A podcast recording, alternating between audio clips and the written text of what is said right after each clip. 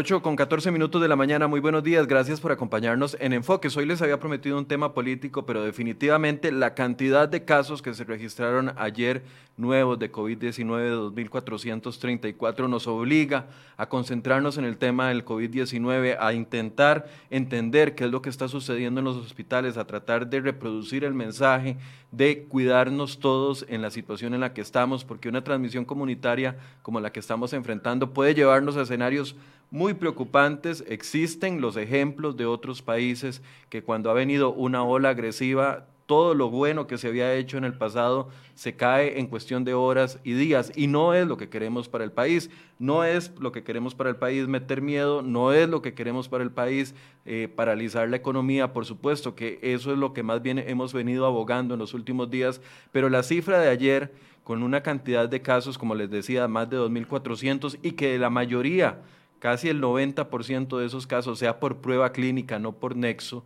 nos hace tener que reflexionar y tratar de entender cómo están preparándose las autoridades sanitarias de los principales hospitales. Y yo le agradezco mucho que de última hora y de último momento la doctora Eliana Balmaceda, directora del Hospital San Juan de Dios, eh, aceptó atendernos el día de hoy para explicarnos qué es lo que está sucediendo en los hospitales, qué está sucediendo en las camas de cuidados intensivos, cuál es el margen que tenemos verdaderamente de acción como país en caso de que estos contagios que se estaban esperando que sí crecieran, pero las proyecciones de la Universidad de Costa Rica y las proyecciones del Centro Centroamericano de la Población decían que podían llegar estas cifras a rondar los 3.000 casos a finales del mes de mayo y hicieron la advertencia la semana pasada y en cuestión de días ya tenemos 2.000, casi 2.500 casos. Eso es un punto que yo los invito a que hoy hagamos esta entrevista en conjunto con la doctora Balmaceda, que tiene amplia experiencia en administración hospitalaria y nos puede dar un panorama muy amplio sobre lo que se puede venir y cómo se puede preparar y hasta dónde está el margen de acción.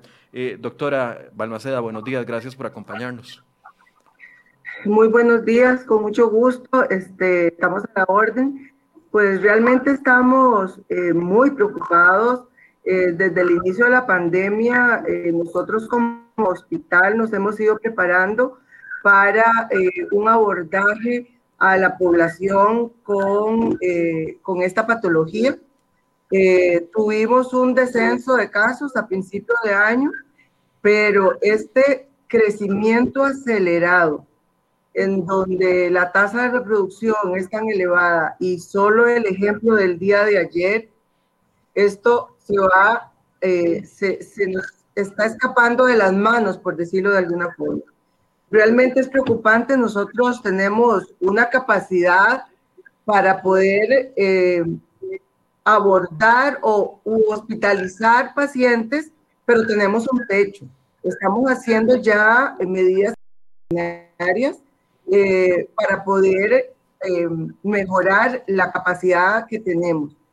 Eh, la diferencia de esta ola con la ola anterior es que nosotros, la población se guardó, se quedó en casa, y entonces disminuyeron accidentes de tránsito, se, tuvimos menos consultas en emergencias y los hospitales tuvimos tiempo como de vaciar el hospital. Esta ola nos toma con un hospital lleno de otras patologías eh, y que se siguen presentando en el servicio de emergencias.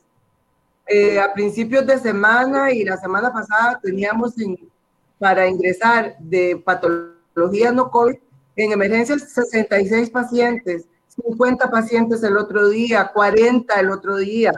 Y como nosotros hemos ido convirtiendo el hospital, eh, eh, camas hospitalarias de medicina y de cirugía para abordar la, de la pandemia, pues nos están acabando. De hecho, nosotros teníamos 16 camas de unidad de cuidados intensivos. Ahora tenemos 22 camas. De esas 22 camas, hoy nos queda una. Eh, tenemos eh, para pacientes severos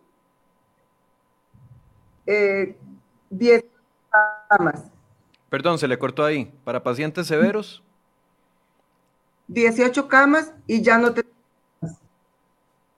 Para pacientes moderados tenemos 68 camas. De esas camas, al día de hoy tenemos solo 12. De esas 12, hay tres pacientes en emergencias que están esperando ser subidos, de manera que nos quedan nueve. Y eso que nosotros el día de ayer aumentamos 20 camas. ¿Cómo hicimos para aumentar 20 camas para pacientes COVID? tuvimos que coger, como suspendimos cirugía ambulatoria, cogimos la sala de recuperación,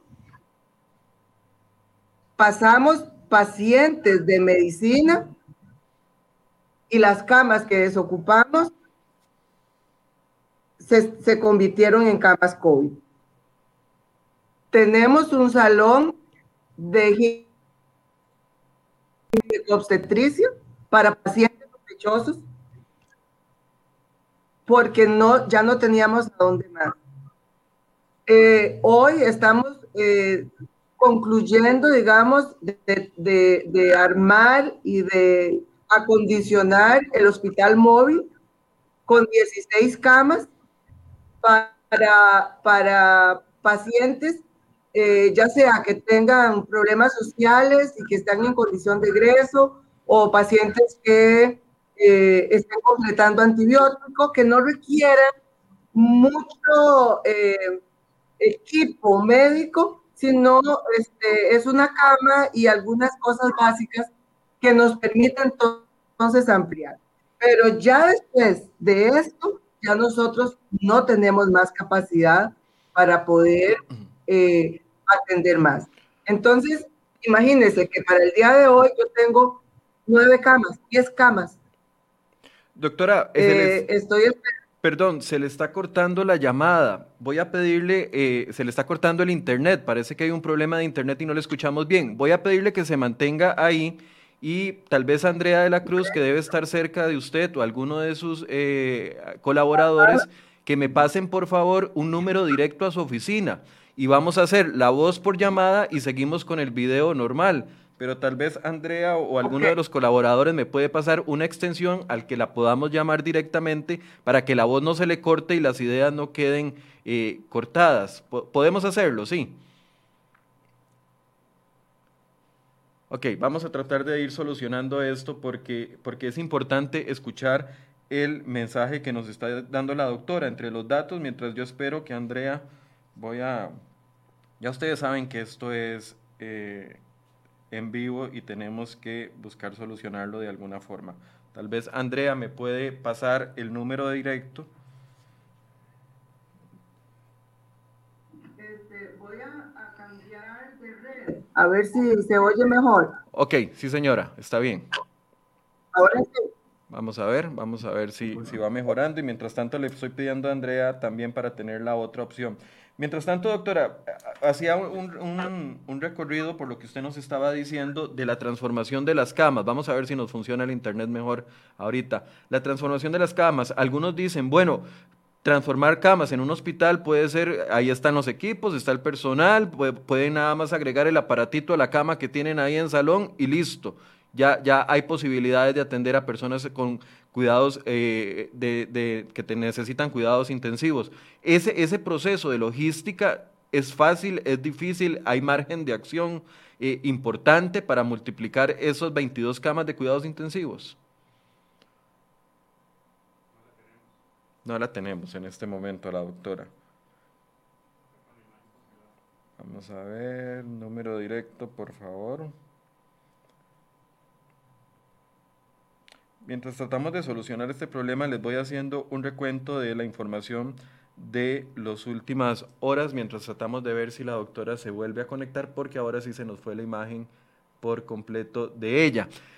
2.454, 34 casos que eh, se presentaron el día de ayer. Esa es una cifra muy preocupante. Lo que, lo que decían la gente del Centro Centroamericano de la Población era que eh, estas cifras, alrededor de los 3.000 casos, se iban a presentar dentro de mayo, hace semana y media. Nos habían dicho para el mes de mayo podríamos estar llegando a esos puntos si se mantenía la tasa de reproducción del virus que estaba en 1.18. Federico, ya aquí tengo los números, se los voy a pasar inmediato para ir adelantando. Ahí ya Federico los tiene. Mientras hacemos la llamada, el Centro Centroamericano de la Población y también la Universidad Hispanoamericana, quien le han seguido el rastro a la tasa de reproducción, nos decían hace una semana de que estaba alrededor de 1.18. ¿Qué significa esto? Que cada 100 personas que se contagian de COVID-19 hoy, de cada esas 100 personas, 118 más se irían a contagiar. Esa cifra se actualizó el día de ayer y llegamos a la, a la, cifra de 1.37. ¿Qué significa eso? Que cada 100 personas están contagiando a 137 adicionales. La preocupación no solo viene por el tema de lo que se va a presentar el día de hoy, 2.000 personas ayer contagiadas, etcétera, etcétera, sino lo que va a venir en una o dos semanas, tal vez. Ajá, gracias en una o dos semanas, porque en una o dos semanas nos han dicho los expertos que el virus comienza a obligar a las personas a necesitar algún tipo de asistencia de oxígeno. Eso es la situación que se está presentando. ¿Por qué la preocupación de los médicos con estas cifras de 2.000? Porque dentro de una o dos semanas ya los hospitales, nos decía la doctora Balmaceda, están saturados y dentro de una o dos semanas esas personas que hoy se están contagiando o están ya contagiadas y van a contagiar a otras personas en los próximos días, esas personas van a necesitar los servicios de hospitalización en algún momento. Eso es parte de la gran preocupación que tenían. Ayer nos daba el Hospital Calderón Guardia de que solo tenía libre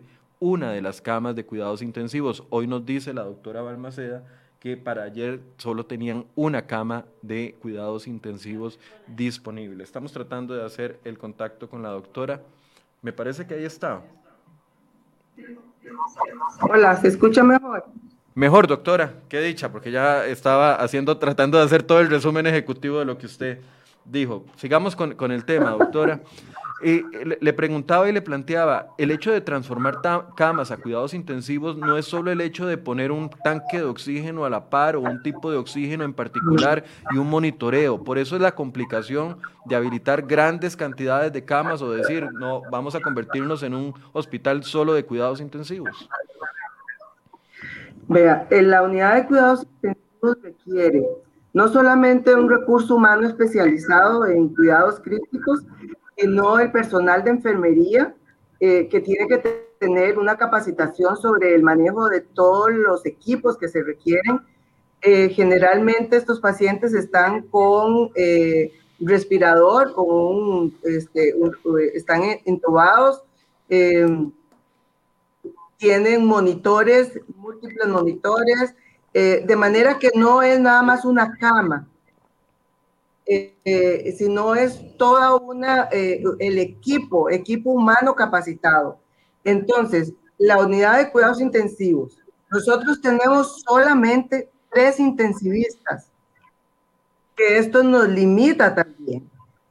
gracias a Dios tenemos neumólogos, tenemos médicos internistas especializados que han estado capacitados y atendiendo también, que son los que están eh, atendiendo camas de severos, que es como una unidad crítica, eh, pero está atendiendo, haciendo atendida por internistas supervisados por eh, los intensivistas. Y estas unidades también requieren monitores, requieren respiradores o cánulas de alto flujo, porque los pacientes de COVID se descompensan muy rápidamente.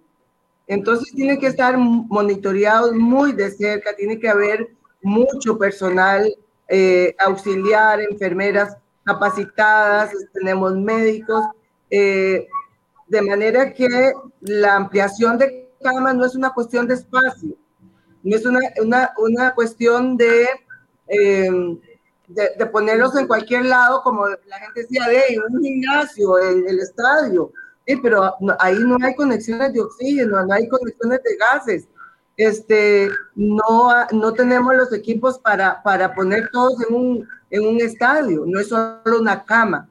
Eh, eso es lo que, lo que hay que entender que la, que la complejidad del abordaje del, de, la, de los pacientes con coronavirus requiere eh, hospitalización con algunas características específicas, como las unidades de cuidados intensivos. Hay pacientes que se complican, por ejemplo, eh, con insuficiencia renal, entonces tenemos que eh, hacer diálisis renal.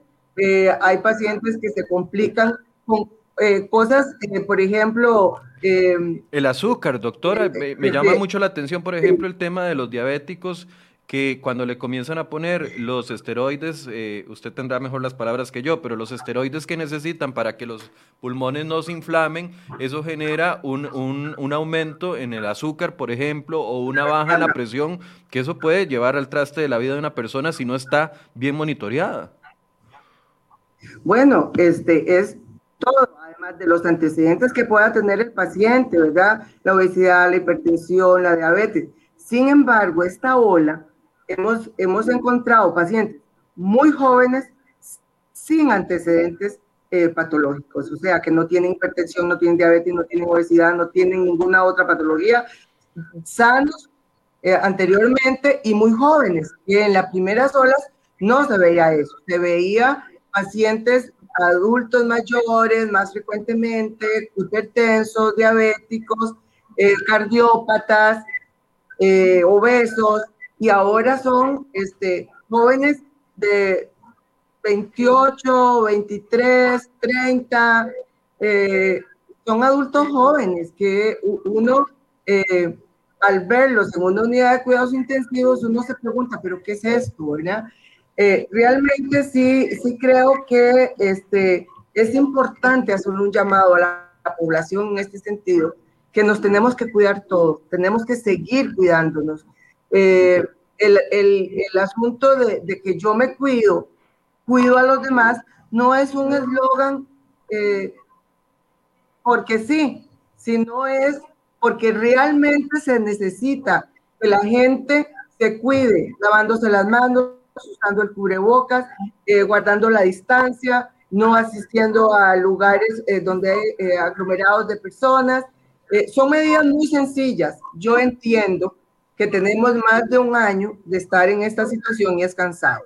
Pero nosotros estamos dando la milla extra, todo el recurso humano que tenemos, súper comprometido, eh, trabajando intensamente, haciendo adaptaciones en todo el hospital para poder atender, pero necesitamos que la población también ponga esa, esa parte, esa colaboración para evitar esta, este, estos contagios tan acelerados que se están llevando. Doctora, ah, cuando usted escucha ayer la cifra de 2.464 eh, casos nuevos, sabiendo de que el centro, el, Hospital San Juan de Dios es, uno de los principales centros del país, eh, ¿qué le dice a usted de aquí a cinco, seis días? ¿Qué le dice a usted esa, esa, esa cifra de aquí a la próxima semana?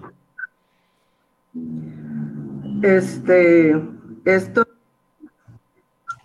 es que, ¿qué le puedo decir? Para mí es alarmante, eh, es preocupante porque el sistema de salud tiene un límite, tiene un límite, como, como decíamos anteriormente, eh, en las unidades de UCI no se pueden abrir así nomás porque requieren muchas cosas.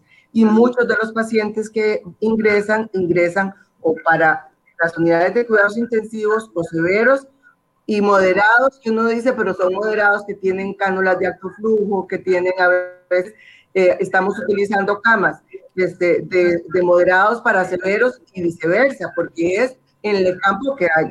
Entonces, estas cifras del día de ayer, lo que nos dice es que esta no es la cifra más baja que vamos a tener. La tasa de reproducción, esto se va a duplicar, a triplicar, eh, en los próximos días, este, las próximas semanas, eh, creo que, que, sí estamos eh, a, las puertas del colapso del sistema de salud, sin temor a equivocarme. ¿Y qué significa el colapso, el colapso del sistema de salud? O sea, en el Hospital San Juan de Dios, tal vez explicándole a la gente con, desde su perspectiva cuál qué significa colapso para un médico eh, podamos entender un poco mejor esa, e, e, e, esa, esa proyección tan lamentable. Este, fíjese que eh, nosotros ya con la apertura de camas que, que tuvimos ayer, eh, el colapso significa que no podamos recibir a nadie más, dándole la atención que requiere. Porque yo podría recibir y los pongo en un pasillo, pero eso no es una atención adecuada, porque no tenemos más recursos para poner más ventiladores, para poner más cánulas de alto flujo, para conectar a los pacientes a, los gases. O sea, entonces el colapso es no poder recibir pacientes que requieren la atención, no tenemos la capacidad de hacer. Eh, para mí esto es una situación crítica, lamentable, eh, muy preocupante, eh, porque nosotros estamos tratando de hacer hasta lo imposible para poder afrontar esta ola. Creo que todos los centros hospitalarios estamos en esta línea, pero hay un tope y la cantidad de contagios que se viene dando eh, va a colapsar el sistema, eh, aunque no queramos. Entonces es necesario parar, es necesario cortar y eso va a depender de la población, porque la institución y nosotros estamos haciendo de todo lo humanamente posible para poder abordar. Pero si a mí se me llena el hospital, yo no tengo cómo abordar. Eh, como última medida ya extrema, que ayer lo estábamos discutiendo, es en emergencias, dejar en emergencias un cubículo para poder evolucionar a algún paciente y esperar que se desocupe alguna cama este, en, en piso. Eh, pero estos pacientes requieren ingresos a veces prolongados de 15, 22 días, que eso es lo que complica más también eh, la, parte, la parte nuestra. Eh, para nosotros es muy estresante llegar a un nivel donde, digamos, no podemos recibir más, porque nosotros estamos para brindar servicios, estamos para dar todo lo que podemos, hemos estado eh, buscando opciones alternativas, eh, que, como las que le mencioné al inicio, de, bueno, el, el hospital eh, de, móvil que estamos habilitando, las camas de, de, recuperación, pero, ya, ya más no podemos, no tengo dónde, no tengo dónde. Entonces, eso es lo que nos preocupa más y por eso es el llamado a la población que se cuiden y cuiden a su familia. Doctora, eh, ¿cómo van a priorizar las camas en una situación donde estén llenos? Las camas de severos, las camas de UCI, las camas de moderados. Nos decía el doctor Mario Ruiz el lunes que, bueno, entonces los que no puedan entrar, los que necesiten una UCI, pero no hay cama UCI, los colocarán en severos. Los que necesiten severos, pero no hay camas severos, los colocarán en una cama moderado y así respectivamente tratando de que, aunque necesiten una UCI, terminen, puede ser en moderados o leves, porque no hay espacio esa priorización tiene un criterio médico, tiene, eh, porque aquí viene aquella discusión tan terrible de elegir a quién se le pone un respirador o no. Este, mire, nosotros lo que, hemos estado haciendo es eso, o sea, de acuerdo a como a las condiciones del paciente eh, en estado crítico se, se, ubican en la unidad de cuidados intensivos. Si no, si hay, si no hay campo en la UCI y hay campo en severos, se colocan en severos y cuando se desocupe una cama, ese paciente se pasa. Entonces estamos movilizando pacientes, pero en este momento es en el lugar donde haya campo. Entonces, eh, tenemos suficientes respiradores y tenemos eh, suficientes cánulas de alto flujo. Tenemos pacientes entubados en, el salón, en el salón de, de severos, este, que eso solo se, se, se, veía o en neumología, en la unidad de cuidados este, críticos de neumología o en la UCI, ahora los tenemos en un salón de medicina. Entonces, este, los criterios, eh, de acuerdo a la gravedad del paciente, entonces con base en esos criterios va eh, moviendo el paciente a una unidad a otra, que eso va a depender de los especialistas. Ok, doctora, el tema de, de, los pacientes jóvenes eh, que están cayendo en, en, necesidad de UCIs puede deberse a la variante brasileña o todavía eso no lo han determinado. ¿Podemos hablar de la misma variante que han tratado ustedes durante todo el, tiempo anterior a esto o, o, pueden, o tienen indicios de pensar de que esto ya es una variante más agresiva? Este, creo, no, no estoy muy segura eh, de, porque el, el incienso es el que está eh, determinando el tipo de cepa que es. Eh, la, hay una variante diferente a la ola anterior y se había este, identificado que la variante brasileña estaba circulando en el país y, y se ha detectado en varios casos entonces es diferente. Pero este virus es muy, muy, este, ¿qué le puedo decir? Hace eh, variantes, vea en la India cómo está la, la situación, eh, en África igual. Eh, entonces hay variantes en, cada uno de los países y como es, este mundo está tan globalizado este, y la gente se sigue movilizando, entonces podemos identificar varias cepas, eh, pero esta cepa que está circulando ahora está afectando a más pacientes jóvenes y es mucho más agresiva y es mucho más, eh, se pasa más rápidamente, que es el resultado de lo que estamos viendo.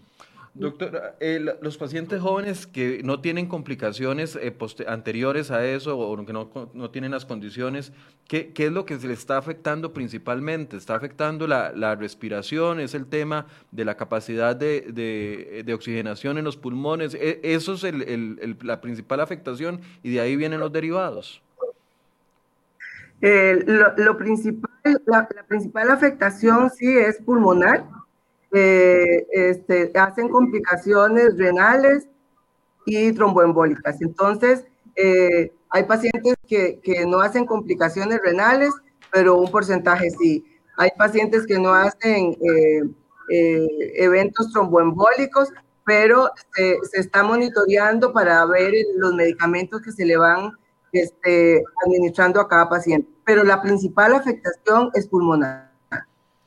Ok, doctora, hay, hay eh, videos que uno ve en otras partes del mundo donde la gente hace fila por el oxígeno y entonces que están tratando de atender a sus pacientes dentro de, su, dentro de sus hogares, etcétera, etcétera, lo que veíamos en India y en otras partes del mundo cuando la ola ha, ha golpeado más fuerte aquí en el país hay, capacidad para eso. Si la gente tuviera que llegar a ese punto de, tener que comprar su propio oxígeno para suministrarlo, eso se puede hacer o no, porque yo no, honestamente desconozco si, si eso es una, una recomendación médica o no en un caso extremo.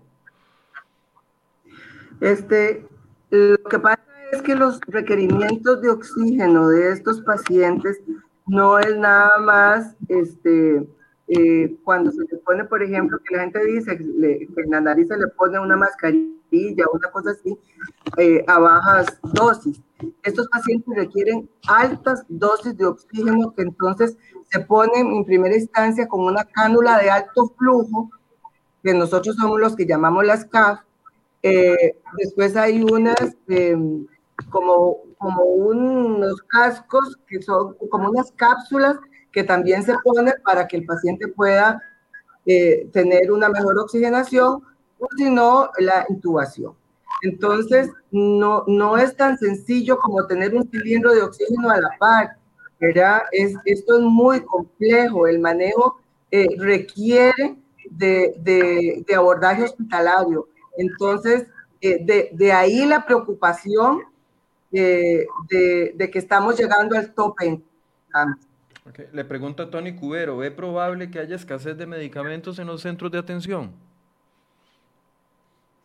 Bueno, la institución ha hecho un gran esfuerzo eh, para eh, contar con todos los insumos, a pesar de que hay escasez a nivel mundial.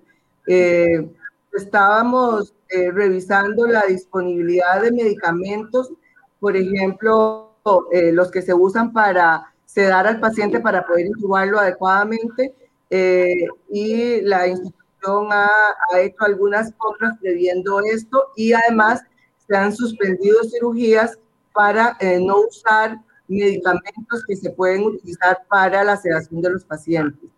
Eh, de medicamentos nosotros tenemos suficientes, no prevemos en este momento escasez en este sentido, de oxígeno tampoco.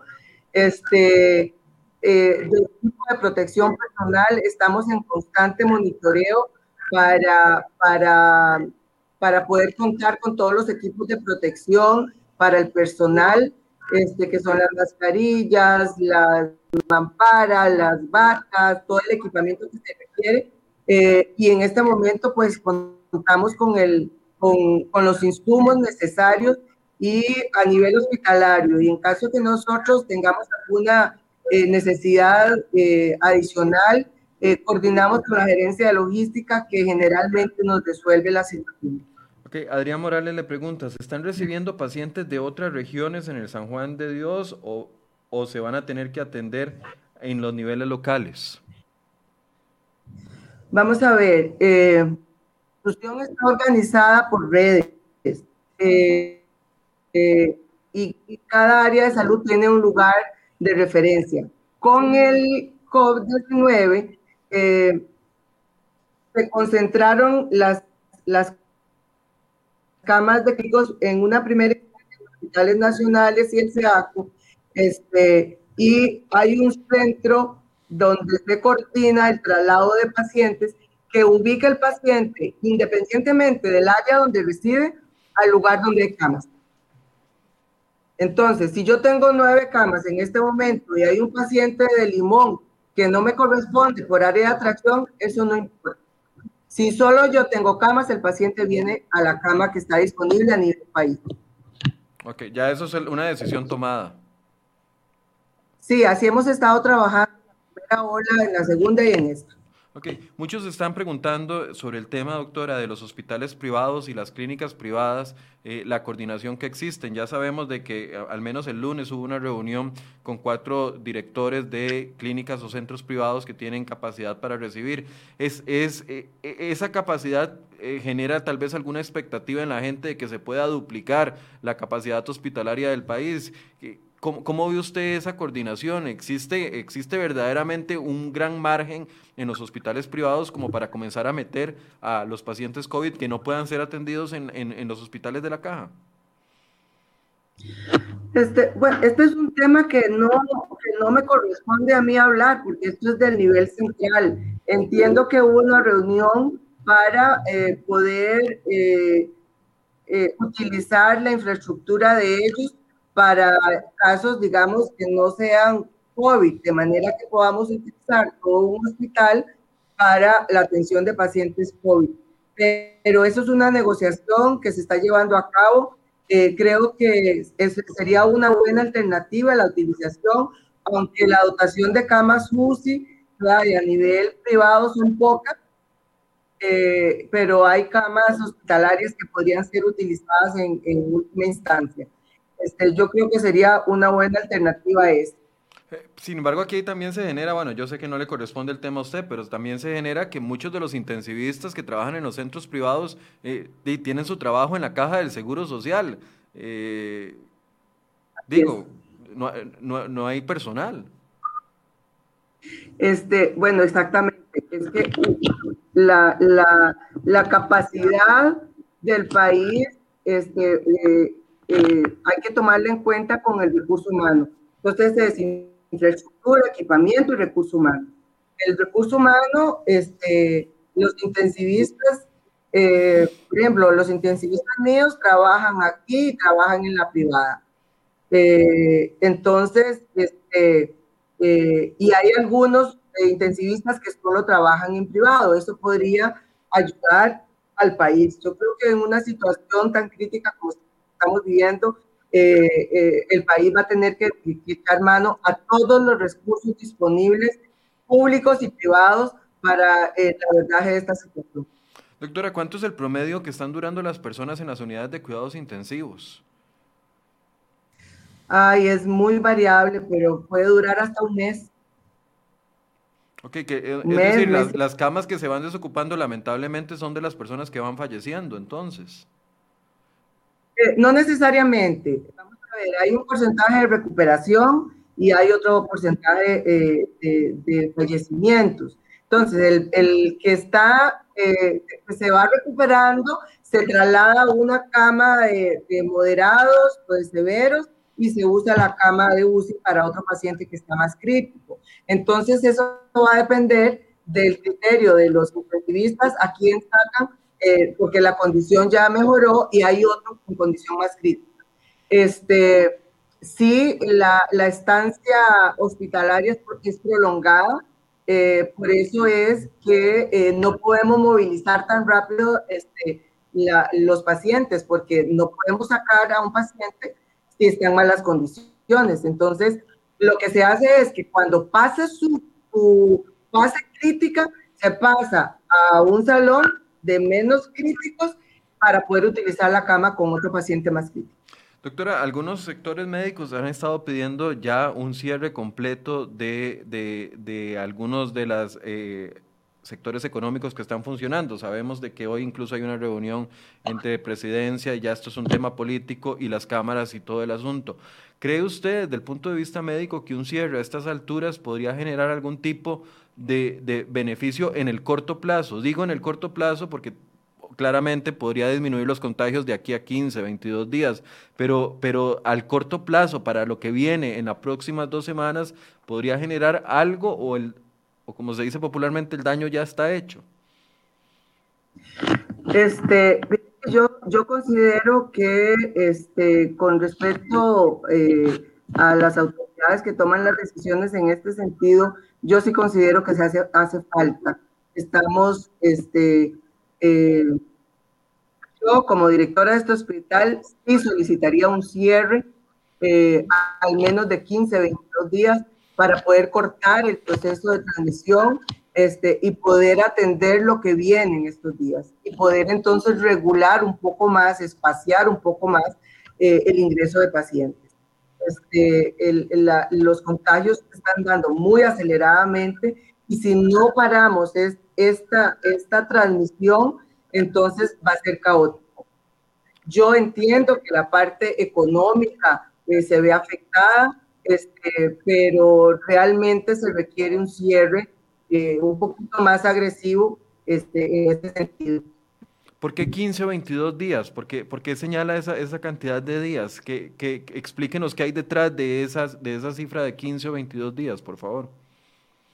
Por el periodo de incubación del virus este, y la duración de, de, del periodo de contaminación. Entonces, si nosotros en 15 o 22 días nos, nos volvemos a encerrar, por decirlo algo, podemos cortar la transmisión para que entonces no se multiplique tan rápido la transmisión. Sabemos que, esto va a continuar, este, pero lo que tenemos es que bajar la velocidad de transmisión para que el sistema de salud no pueda colapsar.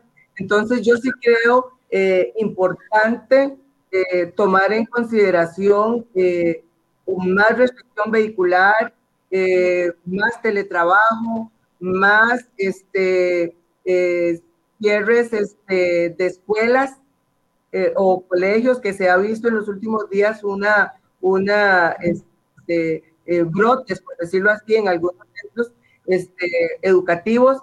Entonces, este, yo sí creo que las autoridades deberían tomar en consideración la capacidad y el tope al que estamos llegando los centros hospitalarios eh, para la atención de la pandemia. Doctora, viendo el panorama y entendiendo la, que usted lo ve desde adentro y desde, desde, un centro médico que se está quedando sin camas, ¿hay otra opción que no sea el cierre? Digo, ¿hay otra opción, digamos, que a este punto nos, nos lleve al mismo resultado, pero por otro camino? Yo no, no lo no lo veo y lo hemos visto con experiencia en otros países en donde este, han tenido que volver a cerrar, en, Alemania, este, Italia que cerró, este, eh, de manera que, que el, el, el, problema es que todavía no tenemos el 80% de la población vacunada. Cuando tengamos el 80, 85% de la población vacunada, hay un eh, como, efecto rebaño de protección para toda la otra población. En este momento no tenemos la población este, adulta joven vacunada, tenemos los adultos mayores, gracias a Dios, pero eh, todavía no hemos cubierto toda la población. Sabemos que eso es por una disponibilidad de la vacuna, porque la institución tiene la capacidad de, de, poder aplicar más vacunas al día, pero es por disponibilidad de la vacuna que a nivel mundial, pues ya todos conocemos eh, todas las estrategias de negociación que se tienen que llevar a cabo para obtener más vacunas.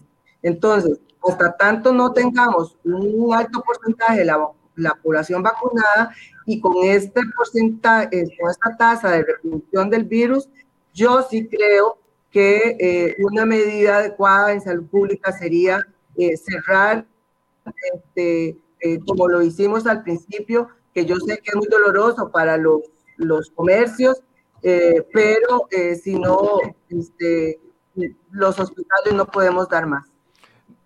A ver, cierre eh, eh, es uno de los temas que se ha venido hablando y bueno, eh, la Unión Médica incluso ayer mandó una carta al presidente de la República pidiendo y a las autoridades sanitarias solicitándolo.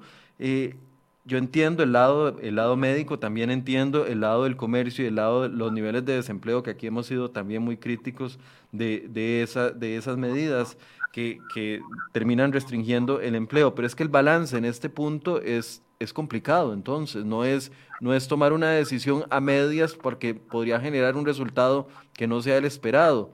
Quiero decir, un resultado a medias, eh, una medida a medias, como la que se tomó el sábado, por ejemplo, de adelantar la restricción vehicular en dos horas, no, no va a generar el resultado que efectivamente se refleje en los centros médicos. Mira que este, siendo honesta, tengo que decirle que las medidas que se tomaron el sábado para mí fueron totalmente insuficientes. Yo sí creo, yo pocas veces he estado de acuerdo con la Unión Médica, con este sindicato de la Unión Médica. Mm, lo y sé, esta, lo sé, por eso no. lo tengo clarísimo. esta vez tengo que decir, tengo que decir que estoy totalmente de acuerdo con la carta que ellos mandaron. Eh, hay que, hay que ah, eh, tomar una decisión y, y, hacer el balance de qué es lo más conveniente para el país, porque estamos entrando en una etapa de, de no retorno. Si no paramos, que, ¿a dónde vamos a llegar? Entonces yo sí creo que hay que tomar medidas un poco más drásticas. Sé que es difícil, sé que es doloroso, pero creo que hay que tomar una decisión en ese sentido. Doctora, la vacunación, ayer nos dábamos, desde la semana pasada estamos preguntándole a la caja si iba a adelantar la vacunación en esta población, que es la que se está viendo más afectada eh, ahora, el adulto joven, que usted nos explicaba, eh, adulto joven, incluso no con factores de riesgo el adelanto entonces viene para 23 de las 106 áreas, van a poder empezar a vacunar a este tipo de población, primero con los factores de riesgo. Daba, la noticia la caja anoche, de hecho, de que iba a adelantar la vacunación para el grupo 3, personas menores de entre 18 y 57 años. Esa vacunación o ese adelanto en vista de la cantidad de vacunas que se están aplicando, tendría un efecto inmediato o no necesariamente en vista de que no alcanzaríamos ese 80% de, de inmunidad de rebaño que se necesita? Mire que este, a mí me esa noticia, sin embargo, este, la, la, vacuna tarda un periodo para este, ser efectiva, ¿verdad? O sea, no es que yo, me vacuno y ya adquirí este, anticuerpos para este, para en el caso de, de, la Pfizer que se estaba aplicando, eh, se requieren las dos dosis eh, con, con, tres semanas de, de, diferencia y la AstraZeneca requiere un periodo mayor. Entonces, este, el efecto no es inmediato, pero sí, este, sí en el, en, de aquí a tres meses, de, eh, se va a obtener adecuados resultados para protección de esta población. Por eso, pero ese resultado no, no, no va a ser para esta ola que nos está golpeando en este momento. No es inmediato. Todas las estrategias que se han estado utilizando, eh, todo suma, todo suma. Entonces, la vacunación excelente y que se está dando y a una población y ahora con el anuncio de que se va a, vacunar a los, a los de mayor riesgo, excelente. Pero este, lo que estamos viviendo hoy, la contaminación de hoy, con la tasa de contagio que tenemos, la, el número más alto del ayer, hoy seguramente va a ser más alto, este, eh, no va a detener, digamos, la vacunación no va a detener este proceso de estos días, pero sí lo que sigue, ¿verdad? Pero este, yo creo que vacunación, cierre, eh, aplicación de medidas este, de, confinamiento, mascarilla, lavado de manos, eh, distanciamiento, etcétera, todo suma. Entonces esto es, es una, eh, una lucha que debe, en la que todos tenemos que participar, instituciones, todo el sector salud y la población en general que debe colaborar en este sentido. Hay que pararlo de alguna manera y todas las medidas van sumando. Eh, yo sé que el sector económico es muy fuerte y, ha, sido muy golpeado este, eh, por la pandemia, eso yo lo entiendo.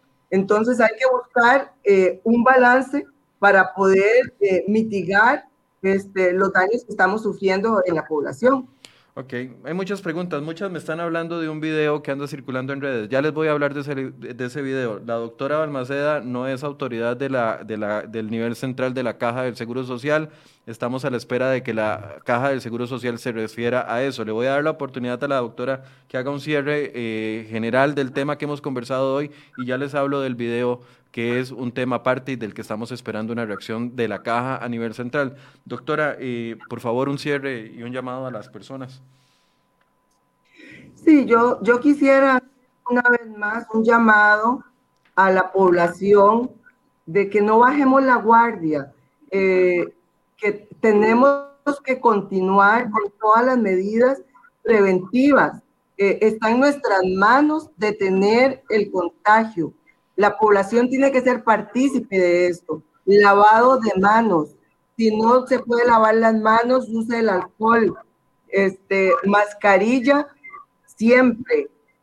Eh, no reuniones, no fiestas, no asistir a eventos masivos. Eh, si no tiene que salir de casa, no salga. Eh, estamos realmente en una etapa de la ola crítica como país eh, que nosotros estamos abordando de la mejor manera posible, pero los hospitales y el sistema tienen un límite. Está en sus manos este, detener todo este proceso, proceso de contagio. Muchísimas gracias por, por el espacio que me permitió un poquito abordar el tema. Muchas gracias, doctora Balmaceda, por el espacio más bien a usted y por atendernos de última hora. Con mucho gusto, a la orden. Saludos a la doctora. Eh, vean, allá ah, hablando en un tema aparte. Hay un video, sí, efectivamente hay un video, ya hay varias notas publicadas al respecto en los diferentes medios de comunicación. Hay un video donde una familia en particular, una persona en particular, junto con su padre, denuncian de que les eh, fueron ayer al área de salud de la Unión de Tres Ríos ayer miércoles en la mañana y el hijo grabó el proceso de la vacunación de su papá adulto mayor. En el video aparentemente no ingresa, le ponen la aguja, pero no ingresa. Tal vez Federico, póngame la, la... Ya estamos preparando el video. No, voy a, no voy a entrar en detalles porque desde las 6 de la mañana estamos preguntándole a la Caja Costarricense de Seguro Social una reacción. Como medio responsable no podemos tirar solamente un video y decir esto pasó sin tener ninguna confirmación. Al momento, entre las 6 de la mañana y ahorita las 9 y 3 de la mañana, ya tenemos dos datos confirmados. Primero, la versión de la persona que eh, protagonizó este video y su hijo. Ya tenemos la versión de esa persona. El señor se llama Jorge Rodríguez y el papá, ese es el famoso video que ustedes ven que han circulado en redes sociales. Ven que ingresa la aguja, pero nunca entra ningún líquido. Tal vez lo podemos repetir un segundo para, para, que no piensen que estoy evadiendo el tema. No, estamos tratando de abordar el tema, que es un tema muy delicado, de la forma más responsable posible en estas alturas y con la información que hay. Ven, ingresa la aguja, pero no sale ningún líquido. nunca entra líquido en la persona. Esto sucedió y ya le podemos dar dos datos al menos que están confirmados. Le sucedió a don Jorge Rodríguez y a su papá. La persona que ustedes están viendo ahí, que está siendo supuestamente vacunada, se llama, eh, es el papá de don Jorge Rodríguez. El señor se llama Elías Rodríguez. Ellos fueron al área de salud de la Unión la mañana del miércoles y les estoy leyendo ya una nota que tenemos publicada en crhoy.com. El hijo grabó el proceso y se percató que al padre no le aplicaron la dosis, nada más entró la vacuna, entró la, aguja, volvió a salir, pero nunca entró el líquido en el brazo del señor. Es un adulto mayor de 82 años y él ya habló con Cere hoy. Les voy a contar lo que él les dice. Dice, esperaba mi vacuna con mucho deseo, me citaron para que fuera al centro de vacunación que está en la Casa Cural a las 11 de la mañana, había poca gente. En cuestión de cinco minutos nos pasaron al salón, había tres mesas de vacunación y al frente de ellas había tres señoritas llenando los papeles, el cuestionario a quienes nos iban a vacunar. Llego donde está el señor que inyecta y le dije que me pusiera, que me la pusiera en el brazo derecho. Siento que me dio el aguijonazo, dice don Elías Rodríguez, que es el protagonista de este video y yo le dije, qué rápido que me vacunó. Mi hijo estaba grabando en ese momento y saca el video. Después el hijo, después dice don Jorge, mi hijo lo pasa a un grupo familiar y todo el mundo dice, pero papá, no lo inyectaron, nada más le metieron la aguja.